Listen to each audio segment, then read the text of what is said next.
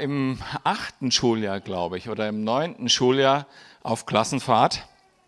Und da ähm, waren wir in Wiesbaden und äh, da war es ähnlich warm wie heute. Und da waren wir im Freibad und da gab es einen 10-Meter-Turm. Und ich kann mich noch erinnern, ähm, der Druck steigt ja. Ich bin eine totale Wasserrad, ich mache alles mit und stehe dann aber auch unter Druck, ne, wenn, wenn andere was machen. Und ähm, dann äh, kann mich noch erinnern, wie weit der Weg da hoch war. Aber die Situation, an die man sich ja am meisten erinnert, ne, ist an der Kante stehen, oder? Ich greife das gleich nochmal auf, hat mit dem zu tun, was die BUler jetzt gesagt haben. Die Situation, an die man sich am meisten erinnert, ist, wo man jetzt sagen muss, okay, jetzt auf alles. Heute können wir das am allerbesten nachvollziehen, dieses Bild, weil jeder wünscht sich gerade ein bisschen Erfrischung. Ne? Puh. Übrigens bin ich das erste Mal mit kurzen Hosen hier oben und Flipflops. Geht nicht anders. Ähm, und wenn es irgend möglich ist und man noch was sieht, wäre es gut, die Strahler noch ein bisschen runterzudrehen. Das spart uns noch ein paar Watt. Super. Könnt ihr mich noch sehen? Ich sehe euch auch noch. Okay, wir gehen weiter im Lukas-Evangelium und zwar im Kapitel 16, äh, den Vers 14. Äh, als sie das hörten, die Pharisäer, als sie das alles hörten, auch die Pharisäer, die am Geld hingen, da redeten sie verachtlich über Jesus. Ähm, dieser Vers fängt an mit, dem, mit den Worten, als sie das alles hörten. Und da müsst ihr jetzt sozusagen an letzten Sonntag denken und an den Sonntag vor vier Wochen war das, glaube ich. Da hat Sam über genau das äh, gesprochen, über das alles, was die gehört haben. Nämlich über das Gleichnis des untreuen Verwalters. Die erste Predigt war sozusagen mit dem Titel Sei schlau und der zweite äh, hatte sozusagen diesen Unterton Sei treu. Und es ging in dem Gleichnis um einen Manager. Wer kann sich noch den Namen erinnern? Erkan.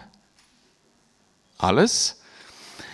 Und dieser Manager, der äh, wurde von einem Eigentümer eines Betriebs eingesetzt, um das äh, zu managen, das Teil, den, den Betrieb und das Geld zu verwalten. Und als er Wind davon bekam, dass der Eigentümer vorhat, ihn zu entlassen, hat er die Möglichkeiten genutzt, die er noch hatte in diesem Moment, als er noch Manager war, die Ressourcen seines Vorgesetzten, die, äh, diese Ressourcen zu nutzen, um sich auf das kommende Leben vorzubereiten, nachdem er gefeuert ist.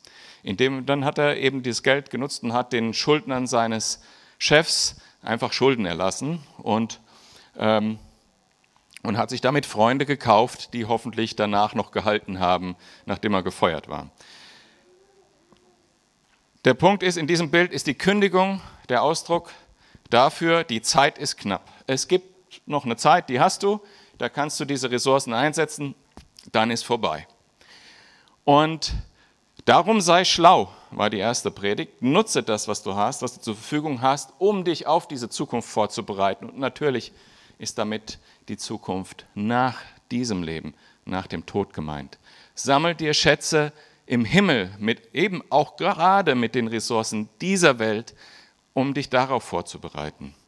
Und die zweite Predigt hatte eben den Titel Sei treu oder dieses Thema Sei treu, äh, diese weltlichen Ressourcen eben nicht egoistisch zu nutzen, sondern im Sinne Gottes für die zukünftige Welt. Als sie das alles gehört haben, dass sie nicht am Geld, äh, dass, dass sie das Geld einsetzen sollen für geistliche Dinge, um Menschen zu helfen, um äh, Menschen weiterzubringen und so weiter und nicht für, den, für das eigene Wohl, ähm, da werden die Pharisäer traurig. Und hier steht es, weil sie am Geld hingen.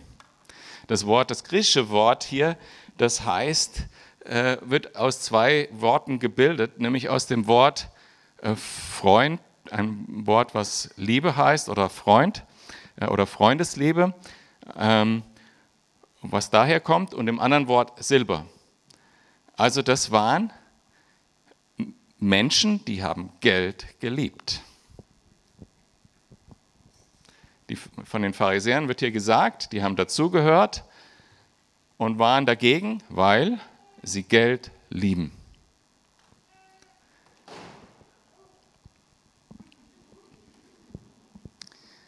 Ich habe nachgeschaut, ich habe es auch irgendwann mal in der VWL-Vorlesung gelernt, was ist Geld? Ich lese es vor. Geld ist das allgemein anerkannte Tausch- und Zahlungsmittel, auf das sich eine Gesellschaft verständigt hat. Und in, mit dieser Funktion, die Geld hat, dass man damit alles andere kaufen kann, gibt uns Geld Freiheit. Wenn ich das Geld habe, habe ich die Freiheit, mir ein Auto zu kaufen. Wenn ich das Geld habe, habe ich die Freiheit, Taxi zu fahren, was weiß ich. Oder ein Fahrrad zu kaufen. Und das stimmt zum gewissen Teil. Geld gibt uns Freiheit, weil man mit Geld, also wenn ich jetzt Hühner hätte und sagen würde, wer gibt mir äh, einen Computer für meine äh, drei Hühner, dann könnte es sein, dass ich in der Gruppe hier niemanden finde, der mit mir den Tausch eingeht. Aber wenn ich sage, ich verkaufe irgendjemand Hühner da draußen und dann sage ich, wer von euch verkauft mir einen Computer für 2000 äh, Euro, würde ich den bekommen. Geld gibt uns in gewisser Weise Freiheit. Und hier in dieser, in, in dieser Gesellschaft, in dieser Zeit kann man sozusagen eigentlich alles für Geld bekommen. Man kann sogar Zeit für Geld bekommen, indem man andere für sich arbeiten lässt, wenn man das Geld dafür hat. Man kann Lebensmittel kaufen, man kann Luxus kaufen, und leider ist es so, wirklich alles kann man heutzutage kaufen, sogar Menschenleben.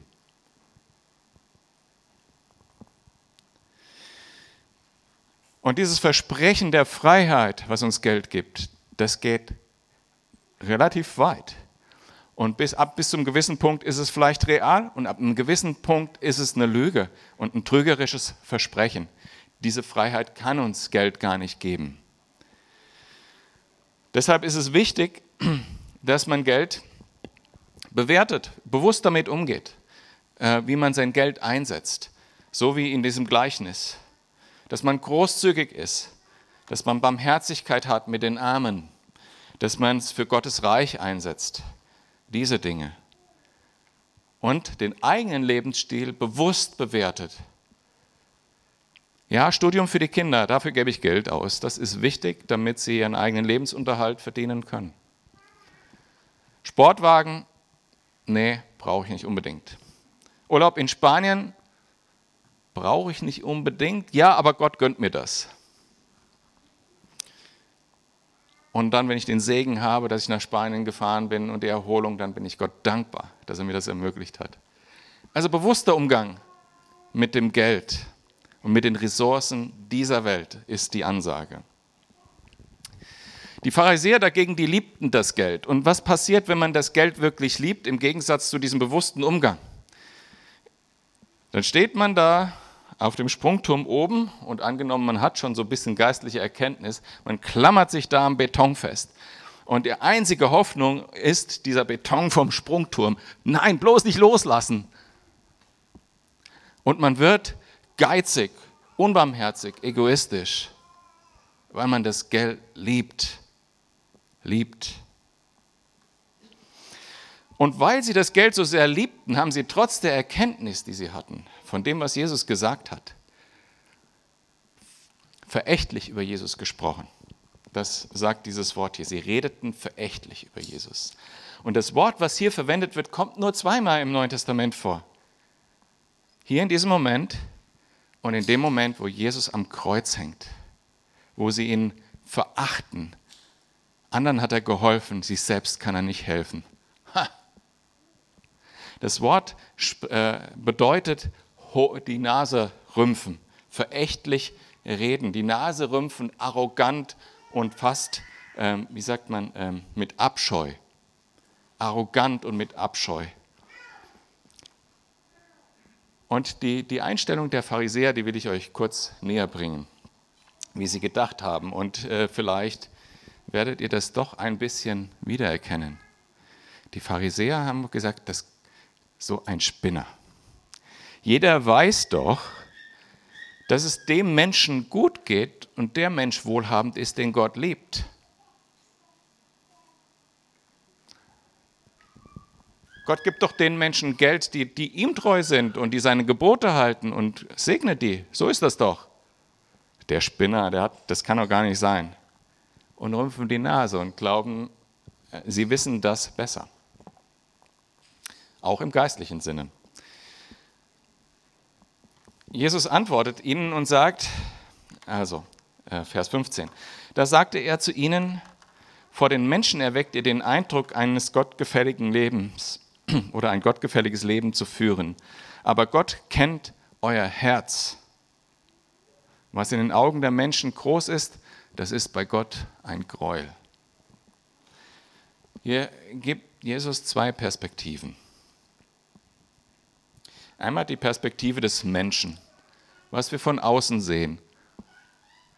Ja, der sieht ganz heilig aus, so in seinem Calvary Chapel Hawaii-Shirt. Und wie er beten kann.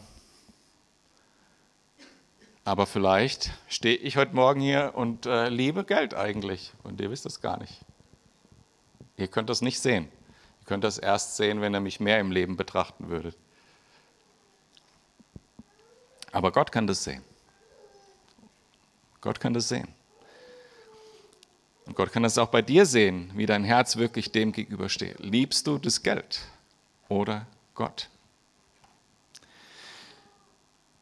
Einerseits gibt es so eine gesunde, heilsame und befreites Leben mit Jesus, wo Geld vielleicht äh, irgendwie dabei ist. Oder es gibt ein Leben, was sich festklammert an die Ressourcen dieser Welt, was die Hoffnung in den Ressourcen dieser Welt sucht. Und das sagt Gott das ist schlecht. Und rate mal, wessen Meinung da stimmt. Die, die der Menschen, wie Menschen über dich denken oder wie Gott über dich denkt.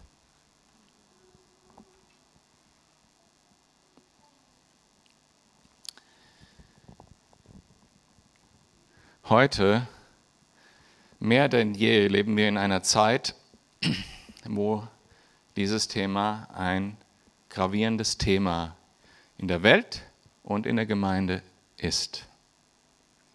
Heute mehr denn je leben wir in einer solchen Zeit. Ich glaube, dass wir am Ende der Zeit leben, dass Jesus bald wiederkommt, so wie es die Bibel sagt.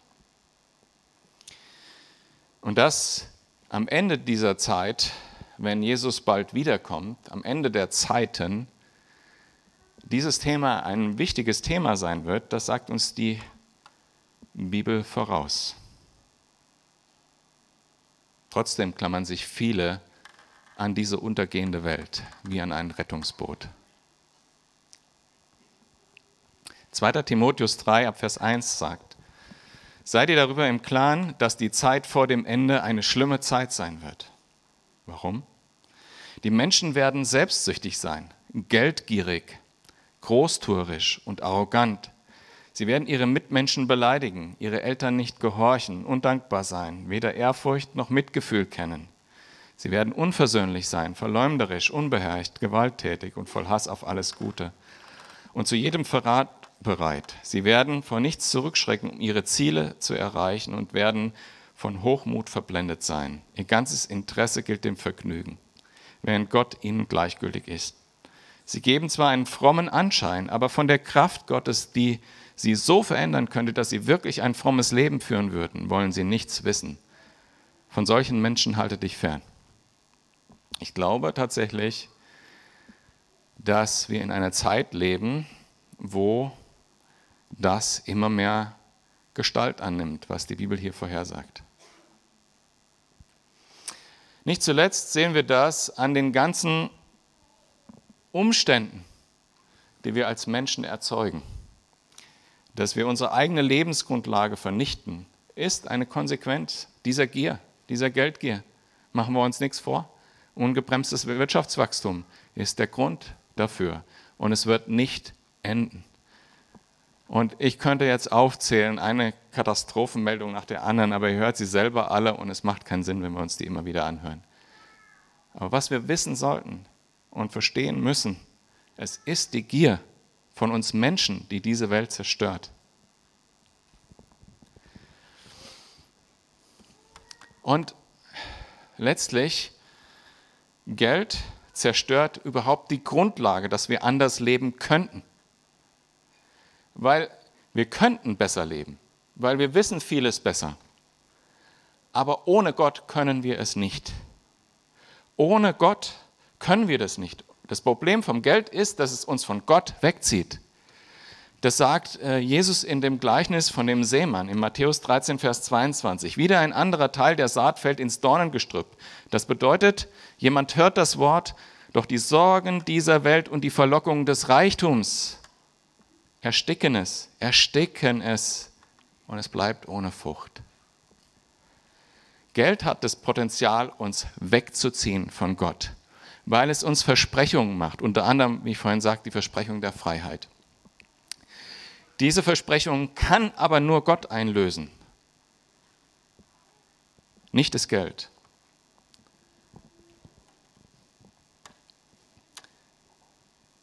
Sage ich so einfach. Will ich euch gern von überzeugen, indem ich mal so ein bisschen versuche reinzubohren. Sorgen um die Zukunft. Wer kennt das nicht?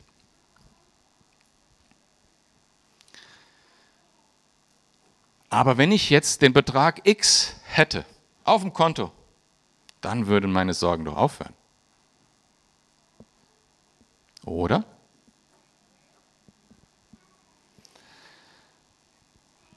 Ich glaube niemals, und das äh, schreibe ich erstmal für mich, und es kann sein, dass es Menschen gibt, bei denen das nicht so ist, aber niemals war irgendein Betrag genug auf meinem Konto, dass ich keine Sorgen mehr über die Zukunft gehabt hätte. Es gibt diesen Betrag X nicht. Es gibt ihn nicht. Das eigentliche Problem ist nämlich nicht der Betrag, der auf dem Konto liegt. Das eigentliche Problem ist mein Herz, das sorgt, das sich Sorgen macht. Das eigentliche Problem bin ich, nicht wie hoch der Betrag auf meinem Konto ist. Selbst wenn der Betrag X auf dem Konto wäre, und sagen wir mal, es wäre eine Million Euro, dann würde ich mir da immer wieder aufs Konto gucken und denken, oh, das kann doch nicht da einfach so liegen. Das muss ich doch irgendwie investieren. Was, wenn eine Rezession kommt? Oh nein, die Aktien sind schon wieder gefallen. Es wird nie reichen. Es wird nie genug sein. Es wird nie dazu führen, dass keine Sorgen mehr in deinem Herzen sind. Geld kann das nicht leisten.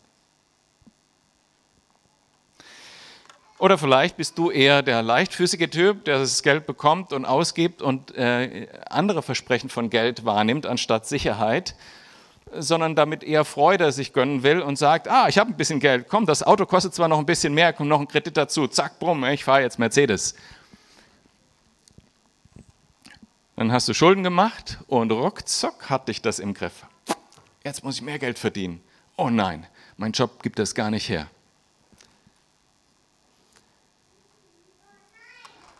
Und, genau, Kindermund tut Wahrheit kund. Das ist gut, lacht weiter und atmet gut durch danach. Dann könnt ihr noch eine halbe Stunde. Nein, sorry.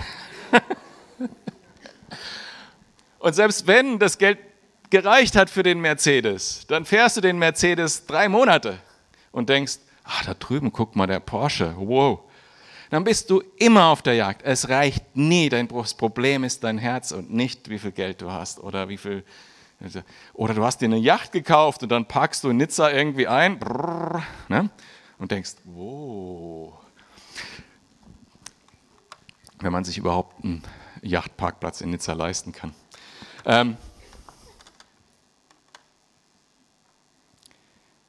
und alle wissen, irgendwann ist dieses Leben vorbei und dieser Betrag, der auf dem Konto ist, der bleibt auf dem Konto und geht nicht mit.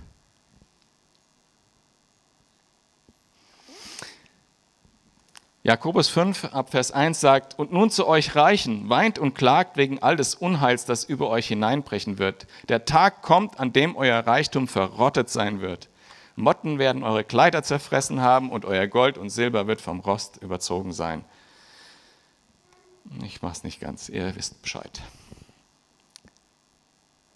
Das bedeutet, wenn Jesus wiederkommt, dann ist die Frage, waren wir schlau und haben das, was wir jetzt haben, eingesetzt für das Künftige? Waren wir treu?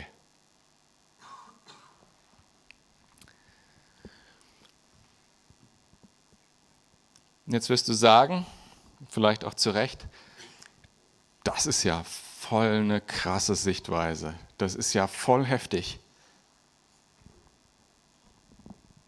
Das ist ja so gegen alles. Und ich sage, das ist nicht die Sichtweise von Alex Röhm. Das ist die Sichtweise von Jesus und der Bibel. Ich gebe sie euch nur, nur weiter. Und die Bibel hat ja was viel Besseres zu bieten als das Geld. Jesus hat was viel Besseres zu bieten. Viel besser. Das miserabelste Zustand im Leben, der miserabelste Zustand im Leben. Und ich sehe das immer wieder bei Menschen und kann mich, wie gesagt, dunkel daran erinnern, ist der Zustand an der Kante auf dem 10-Meter-Turm runtergucken.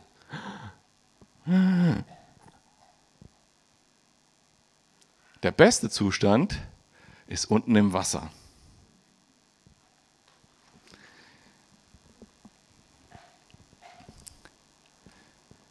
Solange man noch am Geld festhält und an den Ressourcen dieser Welt dort seine Hoffnung sucht, äh, vielleicht die Rente oder sonst irgendwas, dort sich dran festhält, Sicherheit versucht zu finden, so lange steht man auf der Kante und wird nicht Gott vertrauen mit den Dingen. Und das ist ein miserabler Zustand, weil man ist weder das eine noch das andere richtig. Miserabel. Und ich weiß nicht, wer schon mal auf dem 10 Meter gestanden hat, das fühlt sich ja wirklich komisch an. Und hin und her gerissen. Soll ich, soll ich nicht, soll ich, soll ich nicht, soll ich, soll ich nicht. Das Beste ist einfach rein und dann sehen, was kommt. Und was kommt, ist genial. Weil Geld versklavt, aber Jesus macht frei. Jesus macht frei. Jesus hat mich befreit davon, irgendetwas haben zu müssen für mein Glück. Ich brauche gar nichts für mein Glück, außer Jesus. Wenn ich Jesus begegne, in seinem Wort, im Gebet, hier im Lobpreis, ist das Beste, ist das Kostbarste, das Schönste, was ich in diesem Leben haben kann. Dafür brauche ich kein Geld. Ich brauche dafür kein Geld. Es gibt es umsonst. Völlig frei von Kosten. Und die Beziehung zu ihm ist mir so viel wichtiger als Geld. Jesus hat so viel mehr zu bieten als Geld. Und Gott, und das glaube ich, Gott weiß besser, was ich brauche und was für mich gut ist. Das, was ich denke haben zu müssen, das ist das, was mein Fleisch will. Und das ist teilweise überhaupt nicht gut für mich. Aber Gott weiß wirklich, was gut für mich ist. Und ich vertraue ihm auch, dass er wirklich weiß, was gut für mich ist. Und wenn er mir Geld schenkt, freue ich mich. Es kommt einfach, weil Gott mir es geschenkt hat. Und wenn es geht, dann geht's. Ich habe kein Geld. Gott hat es mir geschenkt, Gott hat es mir genommen. Easy come, easy go.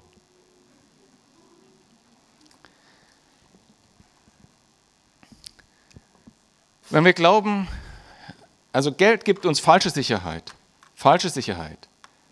Aber Jesus gibt uns echte Sicherheit. Jesus ist unser Fels. Haben, ich habe schon darüber gesprochen, wie trügerisch diese Sicherheit des Geldes ist.